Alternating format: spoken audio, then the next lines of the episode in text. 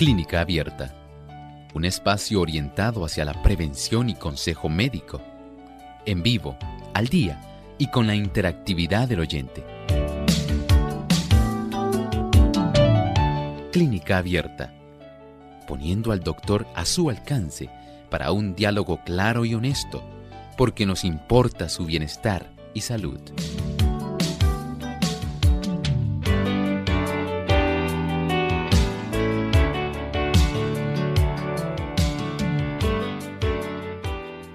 Un saludo muy especial a nuestros amigos oyentes. Ha llegado el momento de usted hacer su consulta en nuestro espacio del día de hoy, donde usted se convierte en el protagonista de nuestro programa. Les invitamos a participar llamando a nuestras líneas telefónicas. Como de costumbre, las mencionamos para que puedan comunicarse localmente en Puerto Rico, el 787-303-0101. Para los Estados Unidos, el 1866-920-9765. Para llamadas internacionales libre de cargos, pueden comunicarse al 787 como código de entrada 763-7100 y el 787-282-5990. Les recordamos también que pueden participar escribiendo su consulta en nuestra página web radiosol.org en vivo a través del chat.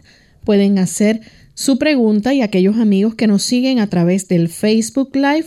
También les recordamos que nos pueden buscar por Radio Sol 98.3 FM y ahí en vivo durante esta hora estaremos recibiendo sus preguntas. Y nos sentimos muy contentos en esta hora de poder compartir con ustedes amigos en este su espacio de salud, el que han hecho su favorito. Y queremos de inmediato saludar a todos aquellos que se encuentran conectados y en sintonía de nuestro programa, en especial a los amigos que nos sintonizan en Belice a través de Faded Fem Belice. Esto es 94.1 y 104.5 FM. Así que para ustedes enviamos un gran saludo desde San Juan, Puerto Rico. ¿Y qué tal en el día de hoy, doctor? ¿Cómo se siente? Muy bien, gracias a Dios, Lorraine. ¿Y Lorraine cómo se encuentra? Muy bien. Qué bueno, esperamos que nuestro equipo de trabajo, y al igual que todos nuestros amigos que se contactan diariamente aquí a Clínica Abierta, puedan estar felices de poder encontrarse en este espacio de tiempo que dedicamos exclusivamente a la salud hoy, donde usted puede hacer su pregunta. Así es, y estamos listos para sintonizar el pensamiento saludable de hoy. Además de cuidar tu salud física, cuidamos tu salud mental. Este es el pensamiento saludable en clínica abierta.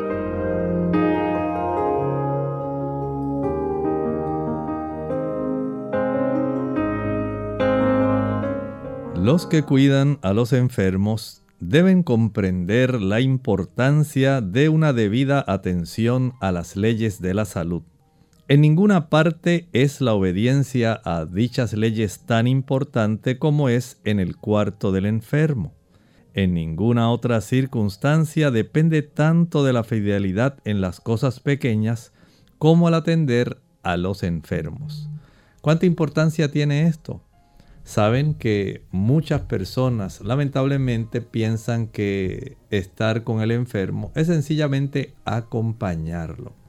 Habrá algunos casos de esa índole, pero generalmente el cuidador, la persona que está a cargo de vigilar a un enfermo, debe conocer cómo también comportarse en el cuarto del enfermo, cómo poder auxiliarle cómo tratarlo con amor, con esmero, con dedicación, para que el paciente pueda tener un solaz en la forma como se le trata, que es más allá de los medicamentos.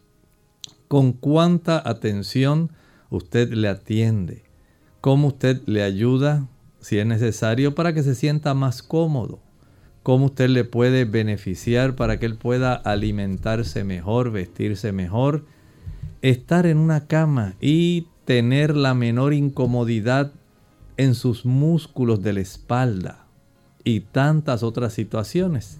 En realidad se requiere mucho amor, mucha atención, paciencia, comprensión para que podamos tener una buena empatía con una persona que está en necesidad, una persona que no puede en muchos casos valerse por sí mismas, porque el dolor, el sufrimiento, la inflamación, la enfermedad le afecta. El hecho de que nosotros tengamos ese corazón dispuesto puede ser de mucha ayuda y puede ser de gran aprecio por parte de un enfermo.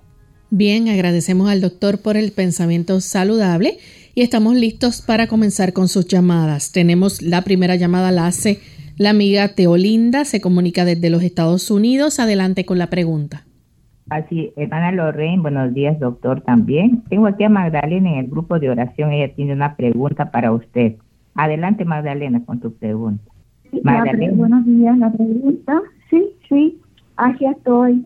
La pregunta es, este, ¿qué recomendaciones tienen para, para parar una excesiva producción de glóbulos rojos que revela una hemoglobina de 19 grados? Y como está muy espesa, queremos algo que la liquifique y qué alimentos debe consumir la persona para evitar coágulos y trombos. Muchas gracias. Mire, este tipo de situación es una situación especial.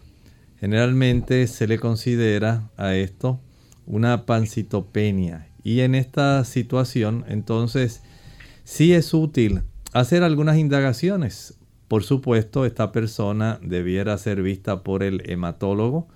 Algunas personas en lo que el hematólogo les atiende proceden a donar sangre de esta manera, al extraer, por ejemplo, una pinta de sangre, ayudan para reducir por lo menos transitoriamente la cantidad de glóbulos rojos que están circulando y un poco la hemoglobina. De esta manera le da usted tiempo para que el hematólogo pueda indagar más.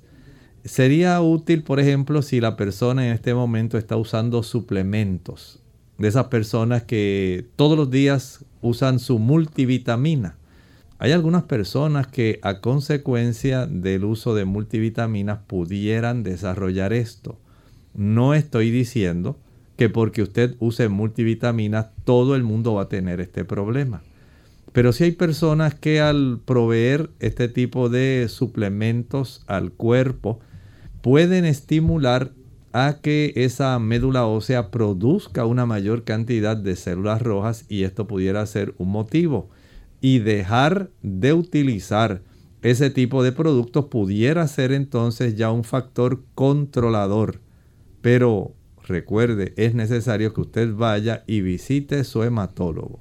Tenemos entonces a Marta, ella se comunica desde Ponce, Puerto Rico. Adelante, Marta. Yo tengo las condiciones son muchas. Yo soy diabética, hipertensa, tengo fibromialgia, existen, esclerosis múltiple, me operaron de mala circulación en la pierna. En estos momentos estoy con una tos bien fuerte. A mí me dio influencia B hace poco. Salí de eso y ahora me diagnostican que tengo bronquitis. Este, me tienen en antibiótico. ¿Qué sería bueno natural, porque mi nieto también, por no esterilizado, está en las mismas. antibióticos. Muchas gracias. Mire este asunto de la bronquitis. En este caso le vamos a contestar para usted. Si es adecuado que usted siga el tratamiento que el médico ya le ha recetado, que utilice el antibiótico, pero también sería muy bueno que usted prepare un jugo y un jarabe. Este jugo va a tener zanahoria, digamos en la licuadora, añada dos tazas de agua, dos zanahorias grandes y por lo menos va a añadir la cuarta parte de un repollo. Va a picar muy bien la zanahoria, el repollo y le añade a esto un rábano. Proceda a licuar, cuele de ese jugo, que es un jugo de un olor fuerte, anaranjado va usted a tomar por lo menos media taza cuatro veces al día. Ese jugo le va a ser muy útil, muy efectivo para esa situación. También puede preparar el jarabe, un jarabe sencillo que contenga una taza de pulpa de sábila, una taza de jugo de limón puro, una cebolla rebanada, un diente de ajo y puede añadirle 5 gotas de aceite de eucalipto. 5 gotas. Una vez usted licúe, va a envasar refrigerando y de ahí en adelante va a tomar una o dos cucharadas cada dos o tres horas según sea la magnitud de la tos. Para que esto sea efectivo, aplique una compresa eléctrica caliente, un pad, durante unos 30 minutos en el pecho, 30 minutos en la espalda, descanse durante dos horas sin aplicar nada y nuevamente vuelva a aplicar 30 minutos esa almohadilla caliente eléctrica en el pecho y otra vez en la espalda. Esto le puede resultar beneficioso si al finalizar cada una de las aplicaciones, después que lo haya aplicado en el pecho y en la espalda, y descanse por dos horas en ese intermedio, proceda a friccionarse el pecho con algún ungüento de estos que traen mentol y alcanfor y cubrirse con una ropa seca gruesa de tal manera que usted pueda recibir el beneficio para su pecho al tener este tipo de ungüento ya friccionado. Esto le aliviará grandemente. También puede beneficiarse haciendo remojos de pies en agua caliente. Ayuda bastante para que usted pueda recuperar más rápidamente. Tenemos entonces a Ariel que llama desde San Juan, Puerto Rico. Adelante, Ariel. Buen día y, gracias. Mire, tengo una amiga que sufre de fibromialgia y también apnea de sueño tiene 50 libras sobrepeso. ¿Qué podría hacer ella para mejorar su salud y eliminar estas condiciones? Gracias. Muchas gracias. Bueno, por lo menos puede inicialmente tratar de reducir la cantidad de tensión emocional, el estrés. Mientras menos ansiedad, esto puede ayudar para que ella pueda tener un mejor control de los procesos inflamatorios que se desarrollan en sus articulaciones y en sus músculos. Hay mucha relación en ese aspecto. También si está sobrepeso, el sobrepeso va a facilitar no solamente los dolores articulares, también va a colaborar con una multiplicidad de inflamaciones dentro del organismo. Desde ese punto de vista podemos decir que la persona que comienza a reducir el peso no solamente desde el punto de vista de la alimentación, sino también realizando ejercicio, exponiéndose al sol, caminando diariamente, si lo puede hacer dos veces al día por unos 30 a 40 minutos. Eso sería fantástico le ayudaría muchísimo para que pudiera tener en la noche un buen descanso, una reducción de los procesos inflamatorios y al tener un buen descanso cada noche con un sistema nervioso más tranquilo, más equilibrado, podría reducir muchísimo las molestias que siente a causa de la fibromialgia. Vamos en este momento a nuestra primera pausa. Al regreso continuaremos recibiendo más de sus consultas. Volvemos en breve. La verdad y la justicia hay que buscarlas. La verdad debe decirse y exigirse.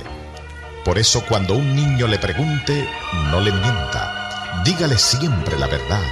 Como cristianos debemos pensar con rectitud. Debemos obrar honradamente y exigir la justicia. Verdad y justicia. Derechos que Dios mismo nos concede.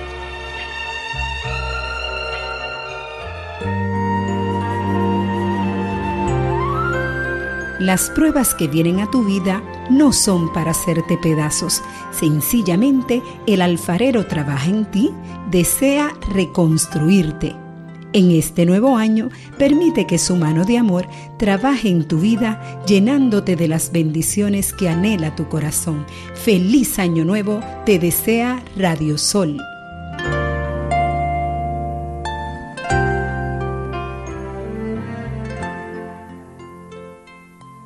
¿Quieres vivir sano? El estrés es una respuesta del organismo que pone al individuo en disposición de afrontar situaciones interpretadas como amenazas. En exceso, daña profundamente nuestro cuerpo, mente y relaciones interpersonales. Pero hay cosas que puedes hacer para combatirlo. Toma de 6 a 12 vasos de agua por día. Mantente activo. Limita el consumo de azúcar y exceso de grasa en la dieta. Come verduras y frutas todos los días descansa lo necesario y ten momentos de esparcimiento. Habla de tus problemas con alguien. Expresar la situación, contar lo que sucede, hace bien y es una postura saludable. Si no puedes cambiar el ambiente, entonces cambia tú. Todos podemos crecer y madurar emocionalmente.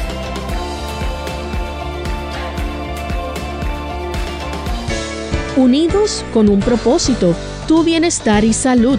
Es el momento de hacer tu pregunta llamando al 787-303-0101 para Puerto Rico, Estados Unidos 1866-920-9765 y llamadas internacionales al 787-763-7100 o al 787-282-5990. Clínica Abierta trabajando para ti.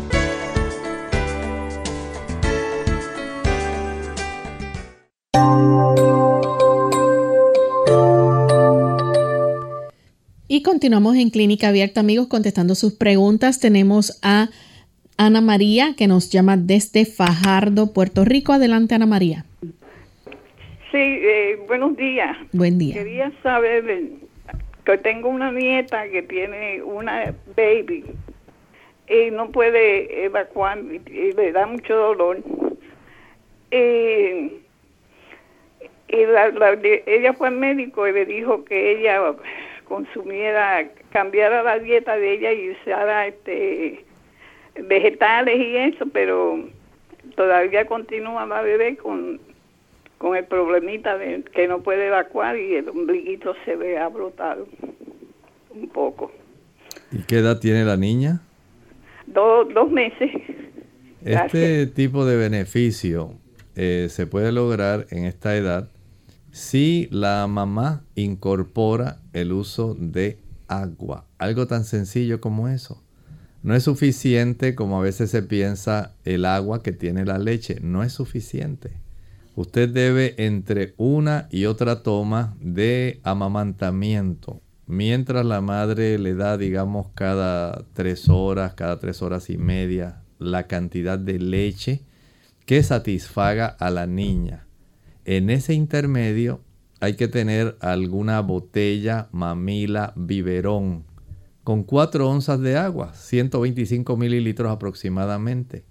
Y con esa botella, biberón, mamila, usted va a proveerle agua adicional no se deje llevar solamente porque la leche, su composición tiene una gran cantidad de agua y cada vez que la niña llore usted le va a dar solamente la leche materna, no haga eso. Usted también provéale agua adicional. De esa manera usted va a ayudar para que este producto alimenticio, que es la leche materna, que tiene carbohidratos, ácidos grasos, aminoácidos, vitaminas, minerales, antioxidantes y una serie de proteínas muy importantes que son protectoras. Al usted, eh, la niña, ir procesando su alimento, lo tiene que eh, solidificar en cierta forma en su estómago, mezclarlo, al igual que el adulto, con enzimas y eh, compactarlo, no solamente facilitando la, el mezclado, se hace una papilla pero si no se le provee eventualmente agua, vamos a tener ese problema. De tal forma que tener una botellita mamila biberón que tenga agua solamente y le pueda proveer la madre una onza o dos onzas entre una y otra toma de amamantamiento materno le puede ayudar. Además de eso le puede dar un pequeño masaje suave, circular, que provenga desde la zona de la ingle derecha. Va subiendo mientras va moviendo eh, con un dedito que se lo dé suficiente en forma circular. Le puede untar un poquito de aceite en el abdomen y va a mover suavemente mientras dibuja círculos pequeñitos desde la ingle hasta las costillas del lado derecho.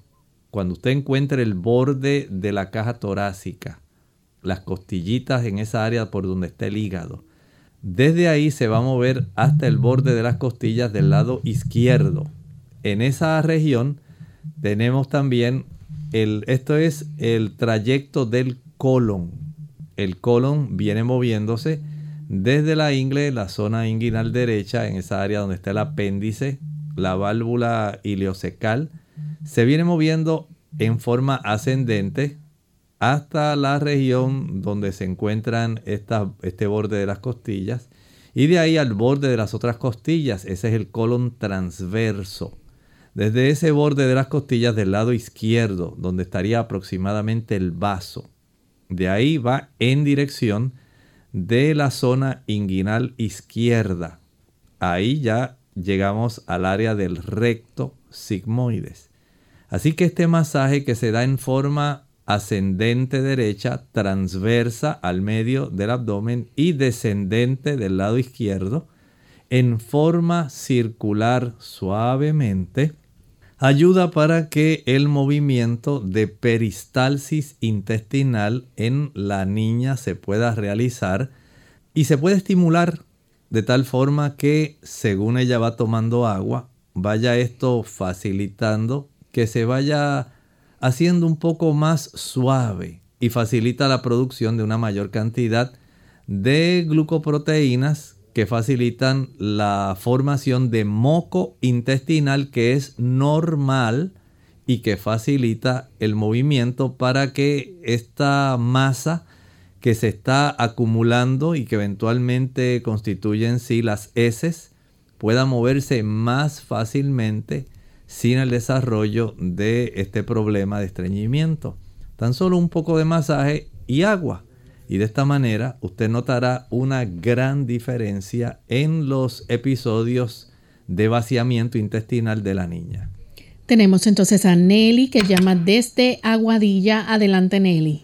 Hermano, eh, eh, ayer aquí en Aguadilla se, se daña la transmisión. Eh, a veces pues cierto momento de la, de la, del programa se daña y, y no se oye por unos minutos. Y me tocó ayer a la hora que yo hice la pregunta y no pude oír nada de su contestación. A ver si me contesta hoy. Nelly, ¿cuál fue su pregunta? Sí, eh, la pregunta fue acerca de la exfoliación del ojo, para que me explique. ¿Cómo no? Muchísimas gracias. déjeme, déjeme en, el, en el teléfono, por favor, para poder oírlo, por si acaso se daña el radio otra vez, la transmisión. Gracias. Muchas gracias. Mire, estas, esta situación se debe a la formación de unas microfibras de proteína, microfibras de proteína que no se producen solamente en el ojo, se producen también en el área del corazón, en los pulmones, en los riñones también y en el hígado.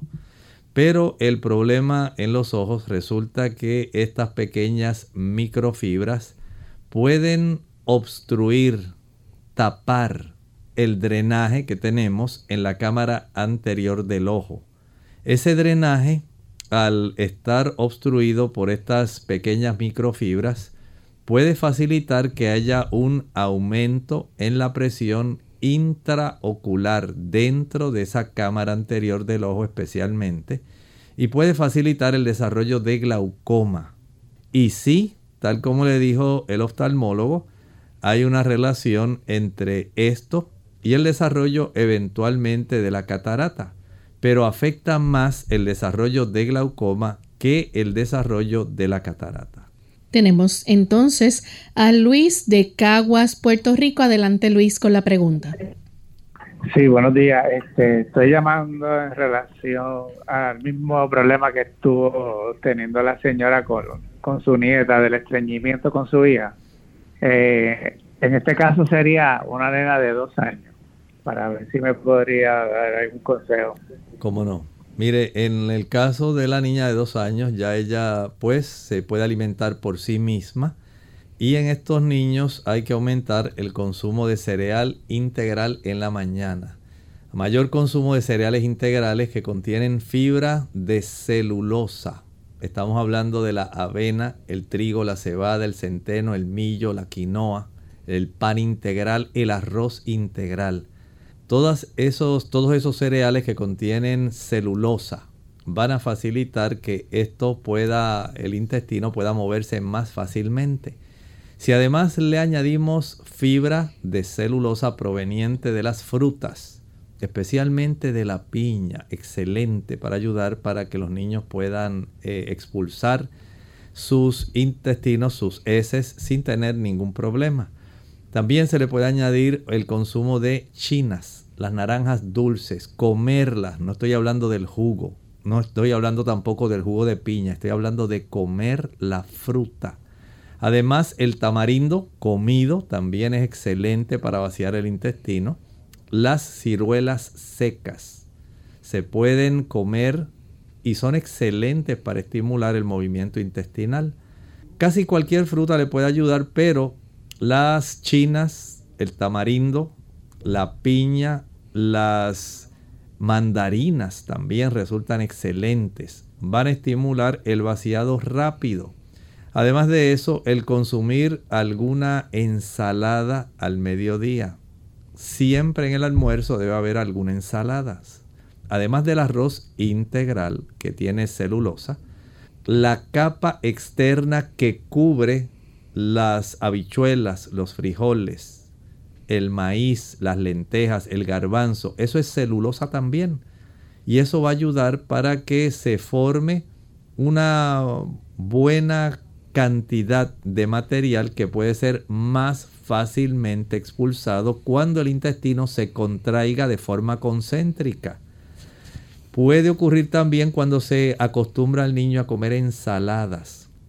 Por ejemplo, el celery, la zanahoria, el tomate, son productos que van a ayudar para que la persona pueda evacuar mejor. Y, por supuesto, este tipo de alimentación también debe intercalarse con el uso de agua. No estoy diciendo que usted va a estar tomando y comiendo, tomando y comiendo, sino que entre una y otra comida intercalado usted va a tomar agua. Digamos, si finalizó de desayunar a las 7 de la mañana y no almuerza hasta las 12, en ese intermedio, entre digamos 8 y 11 de la mañana, que tome dos tazas de agua, sería excelente. Dos tacitas de agua en la tarde, porque si no hay ingesta de agua, no va a mejorar. Y si este niño, por ejemplo, lo que le gusta es el arroz blanco, el pan blanco, el consumo de pizza, el consumo de dulces, va a padecer de estreñimiento. Así que hay que entender que Dios nos proveyó lo mejor en la mejor calidad y cantidad. Aprovechemos la sabiduría divina y permitamos que seguir ese tipo de conocimiento nos beneficie. Tenemos entonces la siguiente consulta de María. Ella se comunica de la República Dominicana. Adelante, María. Sí, hágame el favor, yo quiero, eh, yo oí el, programa y dijo que para dormir eh, la, la hoja de trébol, cómo se usa, cómo se usa y cuántas veces tengo, cómo la debo tomar. Y también eh, uso el la pregabalina y no me hace mucho bien de 75 y no, no, no duermo lo suficiente. Así que hágame el favor, si lo puedo operar, para que me diga la contestación. Muchas gracias. Mire, en realidad mejor que el uso del trébol rojo. Si usted desea dormir, es preferible el uso de la raíz de valeriana. Raíz de valeriana. valeriana pero aquí no hay trébol rojo. Ah, pero no se preocupe. no se preocupe por el trébol rojo. Ahora va a buscar raíz de valeriana. Si no la consigue, va a buscar hoja de tilo o tila. También es excelente para ayudar a dormir. Y hay otra planta que se está utilizando bastante. Es una hoja, eh, una planta que viene encapsulada, pero esa no se consigue ni en la República Dominicana ni en Puerto Rico. Esa planta viene de la India, se llama ashwagandha. Ashwagandha. Y eso ya se vende en forma de suplemento encapsulada. No lo tenemos así, digamos, eh, de crecimiento libre en cualquier lugar. Por lo menos yo no la conozco aquí en el trópico. Aunque la India es un país tropical, esa planta no conozco que crezca en nuestra área. Tenemos entonces... muchas gracias. Y entonces, ¿cuánto le debo echar por el trébol que tengo? Mire, en lugar del trébol, por cada tacita, taza de agua, que son 245 mililitros, 8 onzas, va a añadir, si consigue la raíz de valeriana, dos cápsulas vacíe dos cápsulas por taza de agua caliente. Y eso lo puede tomar en la tarde y una hora antes de lo que corresponde a su horario normal de dormir. Agradecemos entonces a María. Vamos a hacer nuestra segunda pausa y cuando regresemos continuaremos contestando más preguntas.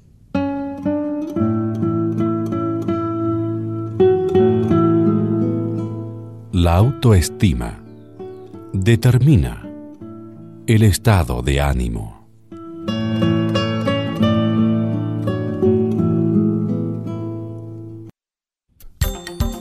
La china es una de las frutas con mayor poder curativo. Es rica en sales minerales, en vitaminas especialmente la C, y ayuda a resistir la fatiga y las infecciones. Además favorece la fijación del calcio, promueve una buena digestión, fortalece los capilares y el sistema inmunitario, reduce el nivel de colesterol en la sangre y ayuda a dormir mejor gracias a su aporte de vitamina B.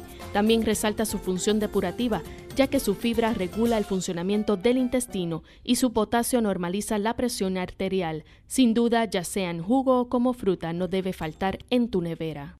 Un delicioso bocadillo. Hola, soy Gaby Zabalúa Godard en la edición de hoy de Segunda Juventud en la Radio, auspiciada por AARP.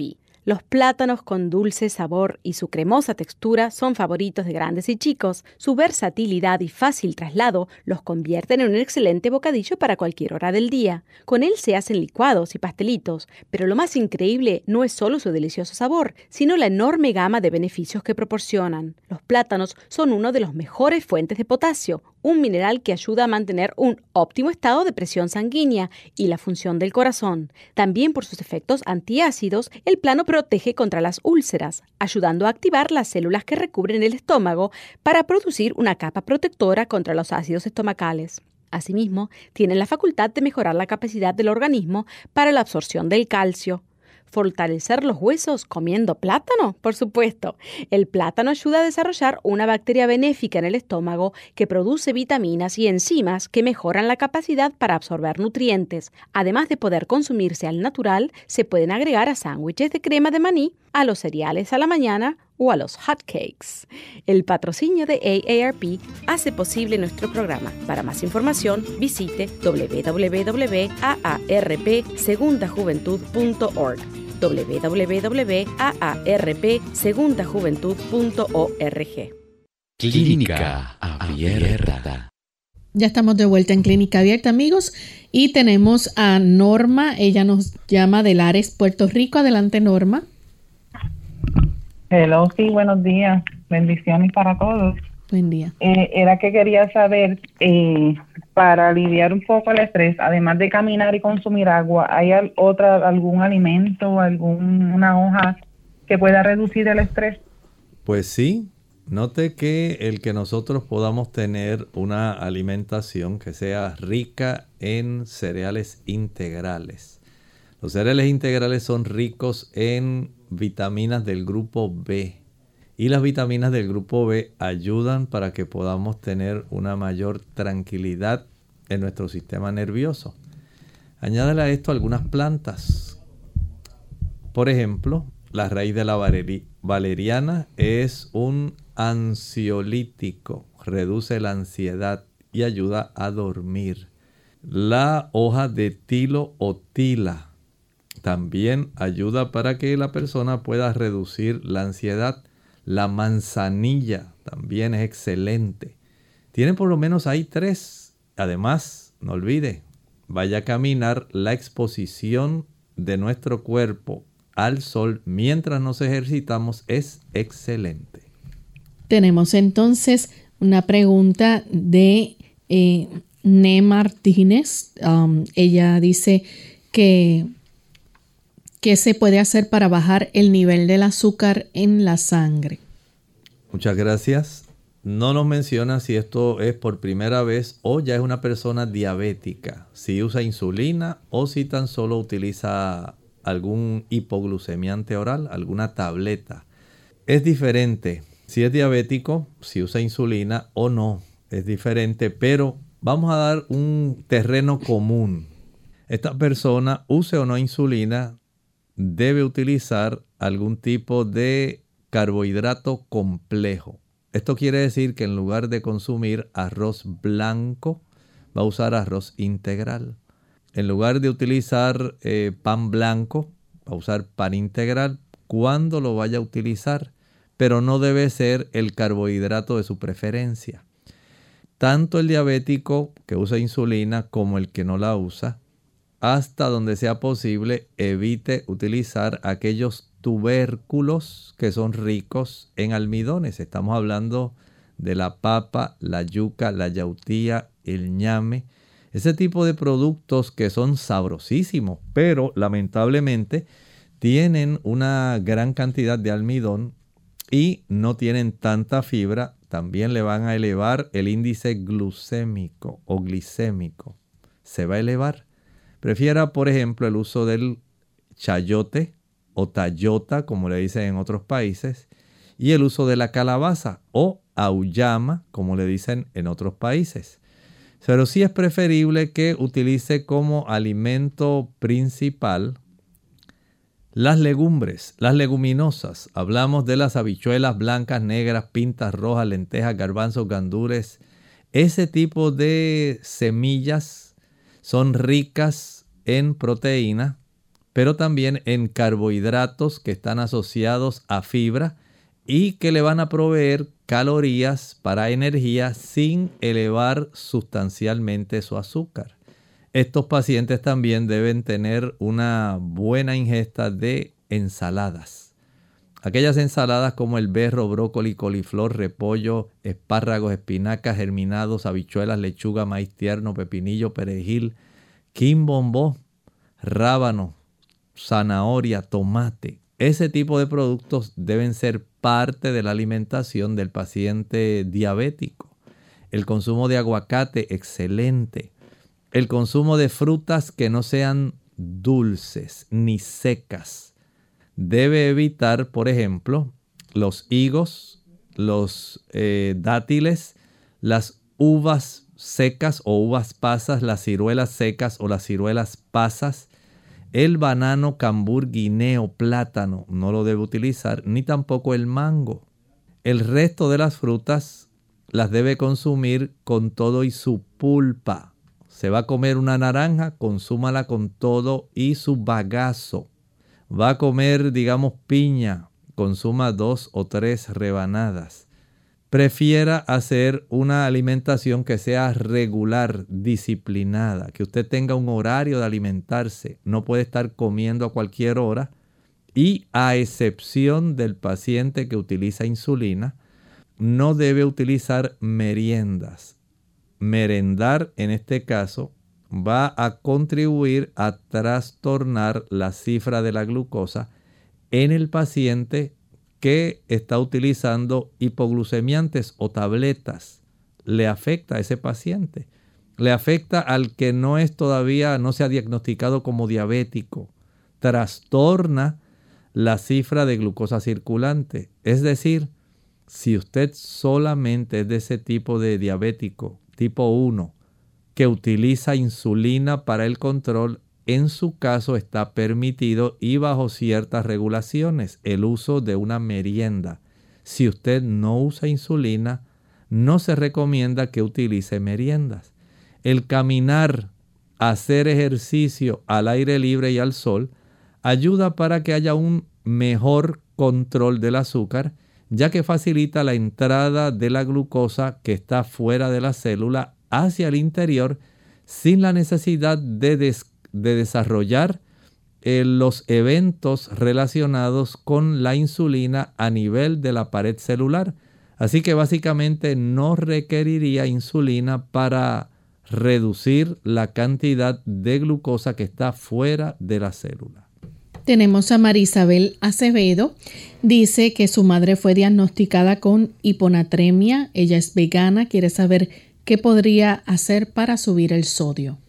Lo más sencillo que puede hacer es aumentar, por ejemplo, el consumo de apio, el celery. El celery es de esos vegetales que tiene una buena cantidad de sodio y aumentar una pizca de sal adicional ahí usted tiene cloruro de sodio.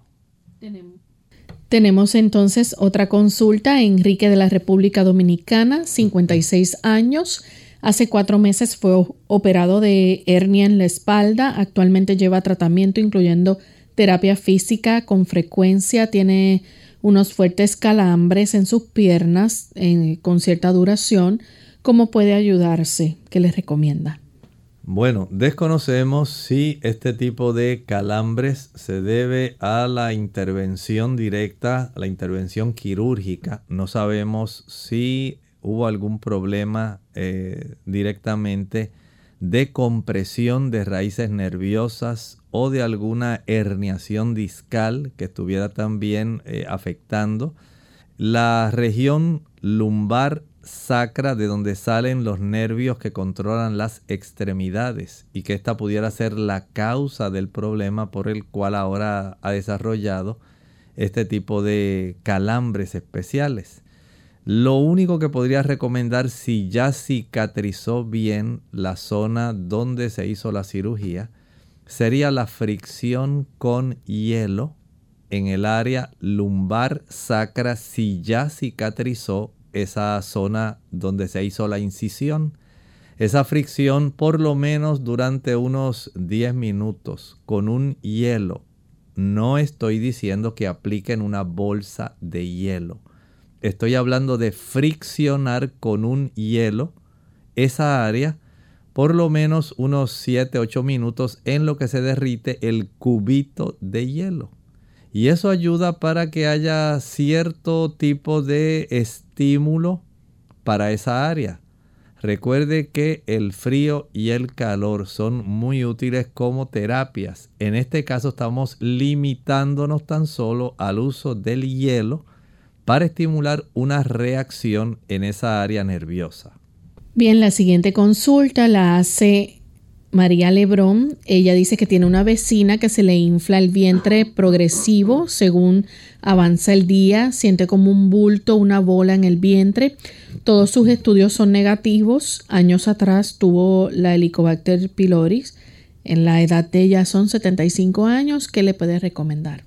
Bueno, en algunos casos las personas desarrollan problemas del movimiento intestinal a consecuencia de múltiples cirugías hay algunas personas, digamos una dama que ha sufrido la extracción de su vesícula, que ya sufrió una cesárea, que le extrajeron el apéndice. Estas personas tienen una mayor probabilidad de desarrollar adherencias. Estos son, digamos, fibras que se desarrollan de colágeno como si fueran unas bridas y mientras mayor es la cantidad de cirugías que la persona se ha hecho, mayor es la oportunidad en que este tipo de bridas se desarrollen alrededor del intestino delgado y del colon. Y este tipo de bridas impide que haya un movimiento normal de propulsión tanto en el intestino delgado como en el colon. Cuando el movimiento de peristalsis intestinal llega a la zona donde está esa obstrucción o ese impedimento, tiende a formarse un abultamiento. Esto ocasiona cólicos, ocasiona también el desarrollo de gases, hay una fermentación local que queda básicamente atrapada formando gas y esto también va a facilitar el desarrollo de estreñimiento. Verifique su historial si esto está ocurriendo. Es probable que sea una razón por la cual usted tiene su problema. Bien, tenemos entonces a Claudia Olarte. Ella saluda desde Colombia. Tenemos también a Ana de República Dominicana. Dice que su padre de 81 años tiene divertículos. ¿Qué puede hacer y comer para mejorar su situación, esto le produce parásitos constantes.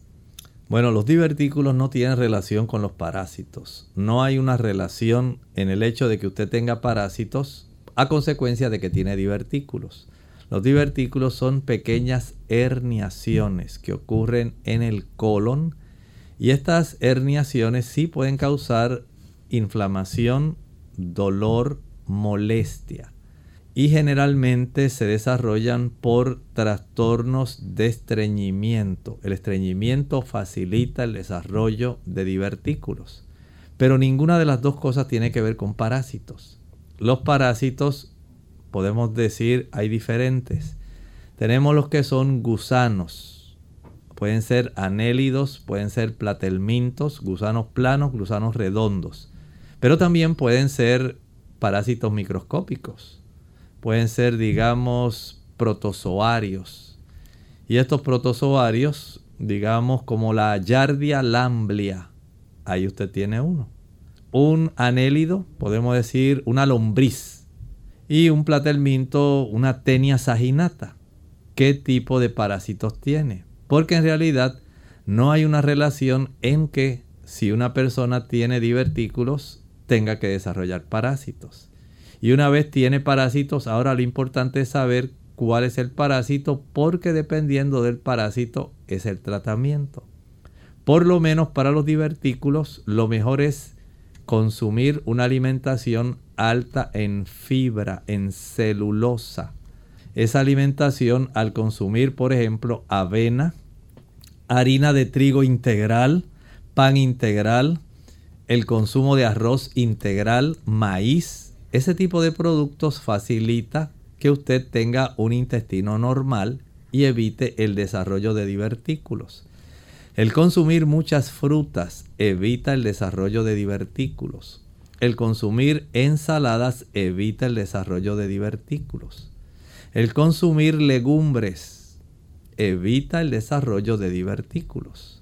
Entonces, note que hay cositas que usted puede hacer incluyendo tomar una mayor cantidad de agua, salir a caminar, especialmente después de las comidas, para impedir que usted sufra de estreñimiento y desarrolle más fácilmente esos divertículos.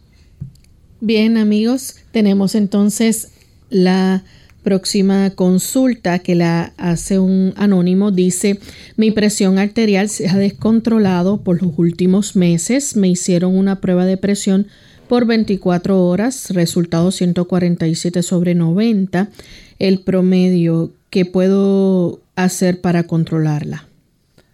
Hay que hacer algunas cosas como por ejemplo el control del sodio, reducir la cantidad de sodio diario a no más de media cucharadita, el equivalente a cerca de unos 1500 miligramos de sodio.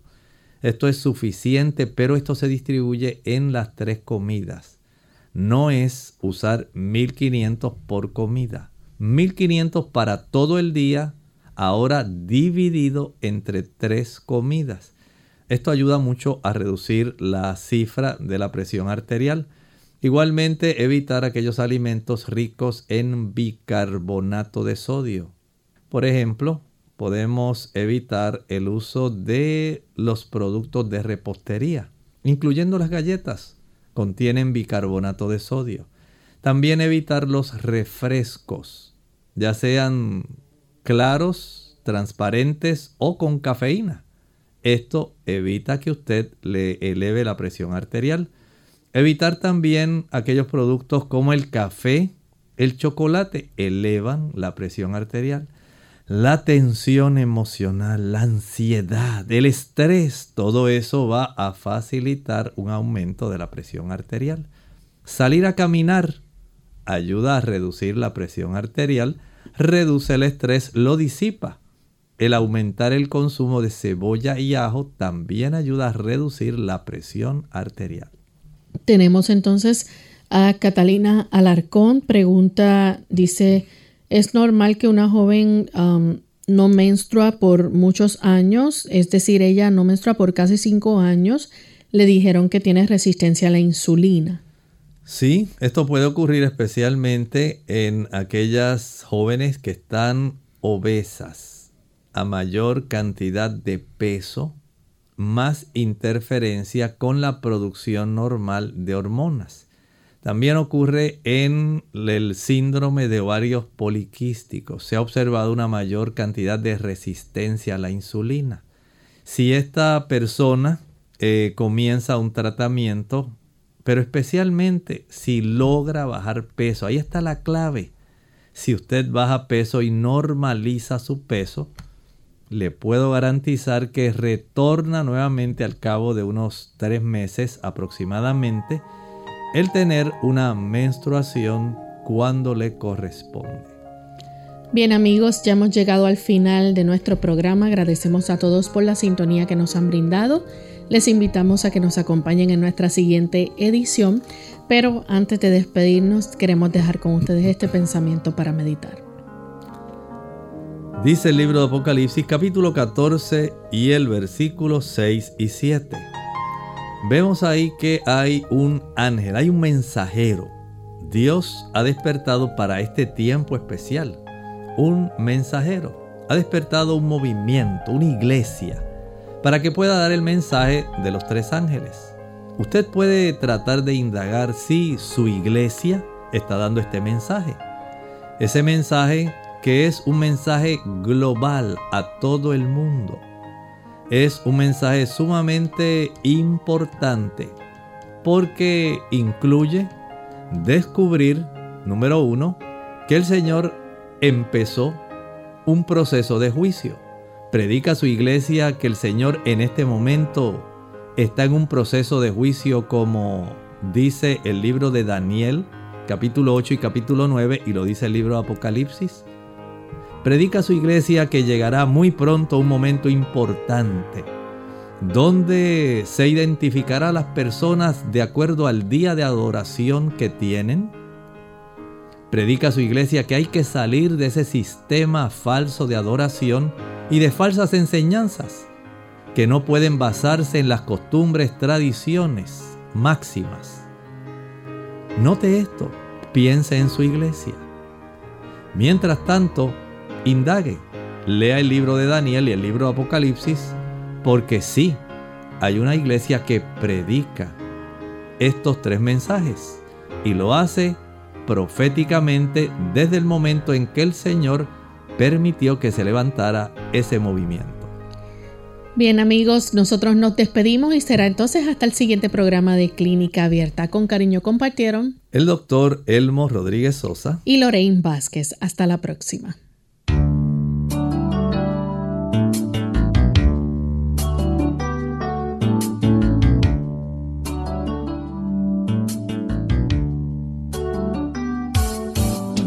Clínica Abierta no es nuestra intención sustituir el diagnóstico médico. Antes de poner en práctica cualquier consejo brindado en este programa, usted debe consultar con su médico. Hasta la próxima.